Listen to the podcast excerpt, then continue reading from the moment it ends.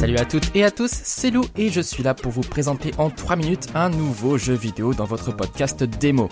Aujourd'hui, nous allons parler d'aventure, que dis-je, d'épopée, de héros, de prodiges, de créatures géantes et d'une princesse, bien évidemment. C'est Hyrule Warriors, l'ère du fléau, et c'est disponible sur Nintendo Switch. Game over. Link, tu as encore grandi, ma parole. Et pourtant, tu n'as pas changé. Voici donc le deuxième épisode de ce spin-off orienté action, bien sûr inspiré par la cultissime saga The Legend of Zelda. Contrairement au premier volet, lui aussi sorti sur Switch dans une version définitive, il ne s'agit pas ici d'un mélange de différentes aventures de Link. En effet, l'ère du fléau se déroule 100 ans avant Breath of the Wild, le jeu Zelda tant acclamé de la Switch, dont on attend d'ailleurs prochainement une suite. Les amoureux de Breath of the Wild pourront donc découvrir les origines du réveil de Ganon, le terrible monstre qui persécute Hyrule depuis toujours. Incarnant Link, Zelda ou encore la jeune Impa, on a également l'occasion de recruter les quatre prodiges, guerriers puissants, issus des différentes races peuplant le royaume. Big up aux Gorons comme toujours, hein, ces espèces de patates sur pattes des montagnes. Alors c'est parti, en route pour la montagne de la mort. Le casting ratisse quand même large avec des surprises et sans trop en dévoiler, je peux au moins vous assurer que les fans des personnages fantasques, un brin exubérant, en auront aussi pour leur denier. Je l'avoue, j'ai une passion démesurée pour les grandes fées hystériques qui sont de la partie et dont je ne me lasse pas des exclamations lourdingues.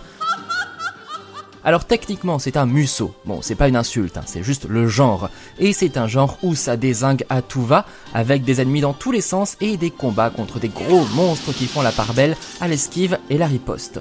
Bon, le revers de la médaille, c'est la fluidité du jeu qui pêche un peu dès qu'on a trop d'adversaires et d'effets à l'écran. Et côté variété, on peut pas dire que le Bestia soit aussi zinzin qu'on l'aurait souhaité, il se contente surtout de reprendre ce qu'on avait dans Breath of the Wild. Ce qui fait qu'on croise malheureusement souvent les mêmes créatures. Mais qui sait, peut-être qu'on aura des contenus téléchargeables qui arriveront bientôt, et même des Breath of the Wild 2.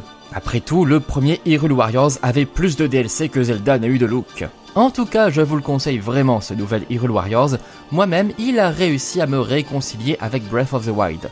Bon, j'étais pas vraiment fâché avec le jeu, hein, déjà parce que ça n'a aucun sens d'être fâché avec un jeu vidéo vu que c'est un objet inanimé, mais bon, simplement, ce n'était pas trop ce que j'attendais d'un Zelda malgré l'immense liberté. Alors oui, pas vraiment de liberté dans Hyrule Warriors l'ère du fléau, mais on a en échange un scénario vraiment intéressant à suivre, des personnages attachants et un doublage en français. Et oui, messieurs dames. Au moins, vous rien. Et les plumazos pourront reprendre la quête des Korogu à dénicher dans chaque niveau. Franchement, faut être fou pour ça. Mais au moins, ça allonge la durée de vie. Allez, craquez pour Hyrule Warriors l'ère du fléau. C'est dispo sur Switch, ça défoule bien. Et on se retrouve bientôt pour un nouveau numéro de démo, votre podcast jeux vidéo tout rapido. Ciao